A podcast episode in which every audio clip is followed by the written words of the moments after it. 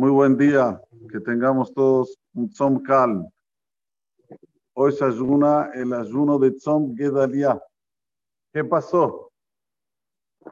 Akadosh Baruj cuando hace la elección entre los humanos, ayer hablamos, Atabe Hartanu Mikola Amim, nos eligió a nosotros como su pueblo dentro de todos los pueblos.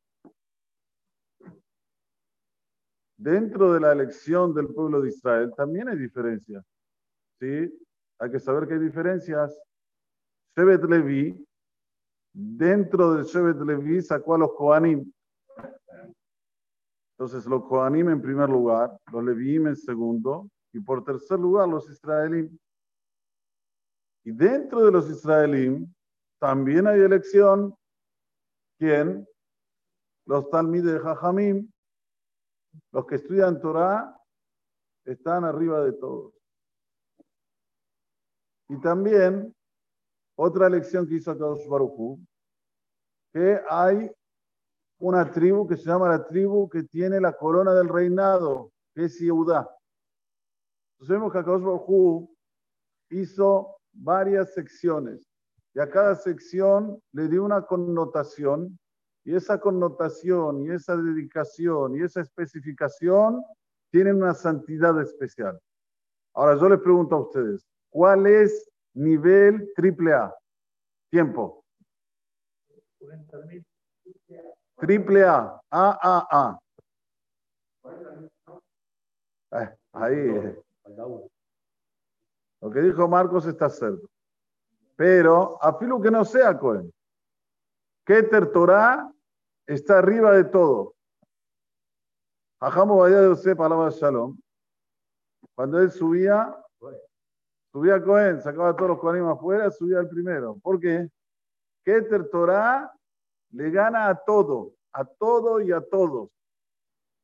La corona de la Torah, la fuerza de los Hajamim. ¿Qué viene el Yetzirah y te dice? Eh, somos todos iguales, somos todos seres humanos, todos iguales. Conversa fiada se fala en portugués. Una conversación alfadi. ¿Cómo somos todos iguales? No hay eso. Akadosh Baruj es el que decide, no nosotros. Akadosh Baruj decidió Keter Torah Ole al Kulam. Está arriba de todos. Arriba del Cohen, arriba del Levi, arriba del Melech, arriba del Keter Malchut, Keter Torah, Olean Gabbehem. ¿Y qué dice la hermana Masajet Kiddushin? Aquí está la Torah. Con mi Sherotze, Yabo, ¿veis qué? Todo el que quiere, aquí la Torah, dejabot, faddal, venía a estudiarla y vas a tener el zehut de llegar al nivel number one delante de Akadosh Baruch Ahora, ¿qué tiene que ver esto con que Gedaliah Ben Ahikam? Cuando Nebuchadnezzar Melech Babel, este Rasha, Ehribet Bet Mikdash, destruyó el Bet Mikdash, todavía la autonomía de Jerusalén estaba en la mano de los Yehudim. ¿Quién la llevaba adelante? Este Hajam que era Gedalia Ben Ahikam. Era un erudito de la Torá, era un piedoso, era un tzaddik, pero habían los que se creen piolas, los que se creen que todos los seres humanos somos iguales. Y les molestaba que este Gedalea era tranquilo, pasivo, estudiaba Torah, tenía su grupo que estudiaba Torah. Y lo invitaron a una saudá, le hicieron una emboscada. ¿Escuchás, Dani? Lo invitaron a una saudá, vení, vamos a comer una saudá, trae a toda tu gente. Se llamaba Ismael Ben ¿eh? Netanya.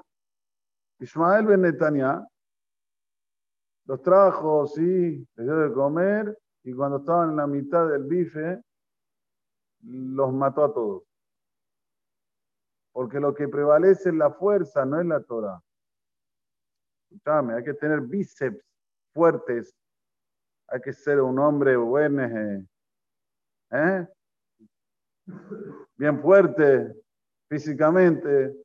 La Torah, ah, la Torah no tiene fuerza. En ese momento Ahí perdieron la autonomía también de Jerusalén, ahí se tuvieron que escapar para Mitzrayim, para todos lugares, a la diáspora, y ahí vino el Galut que se extendió 70 años. Por eso que hoy ayunamos. ¿Por qué ayunamos? Por el pecado que hicimos durante todos 5.781 de no darles el cabo que se merecen a los hajamim. Gedalia es un, como se dice, una, una foto en la que tenemos que tener siempre de lo que se llama cuando una persona tiene que darle cabo a los hajamim y no se lo da. ¿Qué pasa? ¿Cuál es la consecuencia? No es que se queda ahí nada más. Barminan se destruyó Jerusalén, perdimos la autonomía de Eres Israel. Por eso hoy más que nunca este ayuno hay que sentirlo. Hay que sentirlo, hay que decir, Olam, disculpame que no le di el cabot que se merecen los hajamim. Hashem, voy a dar un cabot mejor todavía. Voy a entender que está todo en la mano de ellos, absolutamente todo. La parnasa, el bitajón, la seguridad en Israel, en todos los pueblos, está en la mano de los hajamim. Hashem Baraj, quizá no tengamos que ayunar más y que venga el Mashiach Tzidkenu y grave amén amén. אבל כשאתה אומר רצה הקדוש ברוך הוא לזכות את ישראל,